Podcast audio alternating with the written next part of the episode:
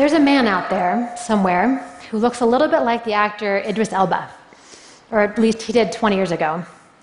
I don't know anything else about him except that he once saved my life by putting his own life in danger. This man ran across four lanes of freeway traffic in the middle of the night to bring me back to safety after a car accident that could have killed me. And the whole thing left me really shaken up, obviously, but it also left me with this kind of burning, gnawing need to understand why he did it. What forces within him caused him to make the choice that I owe my life to, to risk his own life to save the life of a stranger? In other words, what are the causes of his or anybody else's capacity for altruism? But first, let me tell you what happened. That night, I was 19 years old and driving back to my home in Tacoma, Washington, down the Interstate 5 freeway, when a little dog darted out in front of my car. And I did exactly what you're not supposed to do, which is swerve to avoid it. And I discovered why you're not supposed to do that. I hit the dog anyways. And that sent the car into a fishtail and then a spin across the freeway. Until finally it wound up in the fast lane of the freeway, facing backward into oncoming traffic, and then the engine died. And I was sure in that moment that I was about to die too. But I didn't because of the actions of that one brave man who must have made the decision within a fraction of a second of seeing my stranded car to pull over and run across four lanes of freeway traffic in the dark to save my life. And then, after he got my car working again and got me back to safety and made sure I was going to be all right, he drove off again. Never even told me his name. And I'm pretty sure I forgot to say thank you. So, before I go any further, I really want to take a moment to stop and say thank you to that stranger.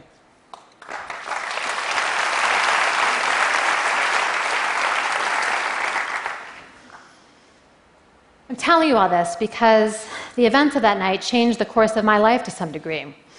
I became a psychology researcher, and I've devoted my work to understanding the human capacity to care for others.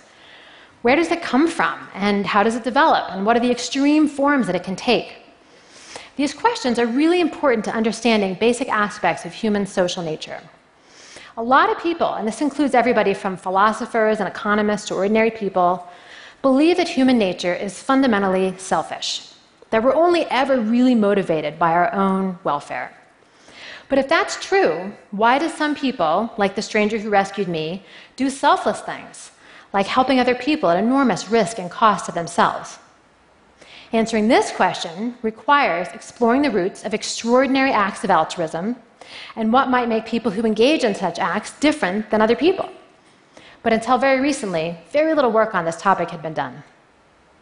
The actions of the man who rescued me meet the most stringent definition of altruism, which is a voluntary, costly behavior motivated by the desire to help another individual. So it's a selfless act intended to benefit only the other. What could possibly explain an action like that? One answer is compassion, obviously, which is a key driver of altruism. But then the question becomes why do some people seem to have more of it than others? And the answer may be that the brains of highly altruistic people are different in fundamental ways. But to figure out how, I actually started from the opposite end with psychopaths. A common approach to understanding basic aspects of human nature, like the desire to help other people, is to study people in whom that desire is missing. And psychopaths are exactly such a group. Psychopathy is a developmental disorder with strongly genetic origins, and it results in a personality that's cold and uncaring and a tendency to engage in antisocial and sometimes very violent behavior. Once my colleagues and I at the National Institute of Mental Health conducted some of the first ever brain imaging research with psychopathic adolescents. And our findings, and the findings of other researchers now, have shown that people who are psychopathic pretty reliably exhibit three characteristics. First, although they're not generally insensitive to other people's emotions, they are insensitive to signs that other people are in distress. And in particular, they have difficulty recognizing fearful facial expressions like this one. And fearful expressions convey urgent need and emotional distress, and they usually elicit compassion and a desire to help in people who see them.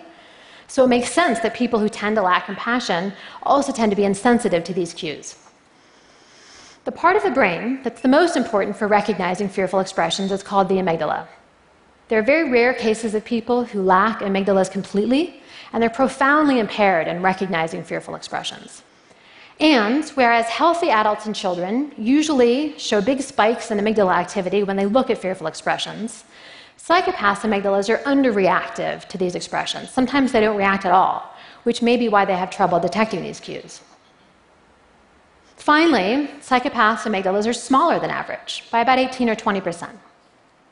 So, all of these findings are reliable and robust, and they're very interesting. But remember that my main interest is not understanding why people don't care about others, it's understanding why they do.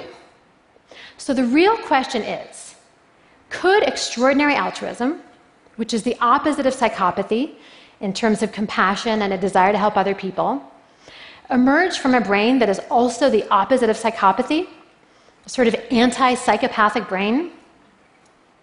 better able to recognize other people's fear, an amygdala that's more reactive to this expression and maybe larger than average as well?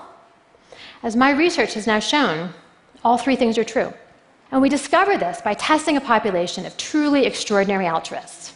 And these are people who have given one of their own kidneys to a complete stranger. So these are people who have volunteered to undergo major surgery so that one of their own healthy kidneys can be removed and transplanted into a very ill stranger that they've never met and may never meet. Why would anybody do this? That's a very common question. And the answer may be that the brains of these extraordinary altruists have certain special characteristics. They are better at recognizing other people's fear. They're literally better at detecting when somebody else is in distress. This may be, in part, because their amygdala is more reactive to these expressions. And remember, this is the same part of the brain that we found was underreactive in people who were psychopathic.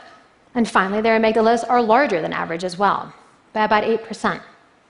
So, together, what these data suggest is the existence of something like a caring continuum in the world that's anchored at the one end by people who were highly psychopathic, and at the other by people who were very compassionate and driven to acts of extreme altruism. But I should add that what makes extraordinary altruists so different is not just that they're more compassionate than average, they are. But what's even more unusual about them is that they're compassionate and altruistic, not just towards people who are in their own innermost circle of friends and family. Right? Because to have compassion for people that you love and identify with is not, it's not extraordinary. Truly extraordinary altruist compassion extends way beyond that circle even beyond their wider circle of acquaintances, to people who are outside their social circle altogether.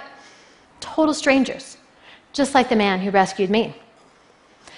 And I've had the opportunity now to ask a lot of altruistic kidney donors how it is that they managed to generate such a wide circle of compassion that they were willing to give a complete stranger their kidney.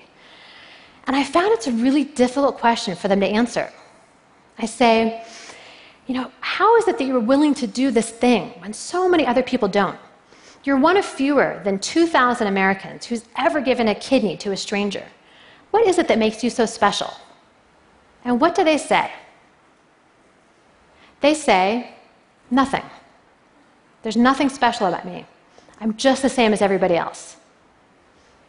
And I think that's actually a really telling answer because it suggests that the circles of these altruists don't look like this. They look more like this. They have no center. These altruists literally don't think of themselves as being at the center of anything, as being better or more inherently important than anybody else. When I asked one altruist why donating her kidney made sense to her, she said, Because it's not about me. Another said, I'm not different. I'm not unique. Your study here is going to find out that I'm just the same as you. I think the best description for this amazing lack of self centeredness is humility, which is that quality that, in the words of St. Augustine, makes men as angels. And why is that? It's because if there's no center of your circle, there can be no inner rings or outer rings. Nobody who's more or less worthy of your care and compassion than anybody else. And I think that this is what really distinguishes extraordinary altruists from the average person. But I also think that this is a view of the world that's attainable by many and maybe even most people. And I think this because at the societal level, expansions of altruism and compassion are already happening everywhere. The psychologists Steven Pinker and others have shown that all around the world, people are becoming less and less accepting of suffering in ever widening circles of others, which has led to declines in all kinds of cruelty and violence, from animal abuse to domestic violence to capital punishment. And it's led to increases in all kinds of altruism. A hundred years ago, people would have thought it was ludicrous how normal and ordinary it is for people to donate their blood and bone marrow to complete strangers today. Is it possible that 100 years from now, people will think that donating a kidney to a stranger is just as normal and ordinary as we think donating blood and bone marrow is today? Maybe. So, what's at the root of all these amazing changes? In part, it seems to be increases in wealth and standards of living. As societies become wealthier and better off, people seem to turn their focus of attention outward. And as a result, all kinds of altruism towards strangers increases, from volunteering to charitable donations and even altruistic kidney donations. But all of these changes also yield a sort of strange and paradoxical result, which is that even as the world is becoming a better and more humane place, which it is, there's a very common perception that it's becoming worse and more cruel, which it's not. And I don't know exactly why this is, but I think it may be that we now just know so much more about the suffering of strangers in distant places. And so we now care a lot more about the suffering of those distant strangers. But what's clear is that the kinds of changes we're seeing show that the roots of altruism and compassion are just as much a part of human nature as cruelty and violence, maybe even more so. And it, while some people do seem to be inherently more sensitive to the suffering of distant others, I really believe that the ability to remove oneself from the center of the circle and expand the circle of compassion outward to include even strangers is within reach for almost everyone. Thank you.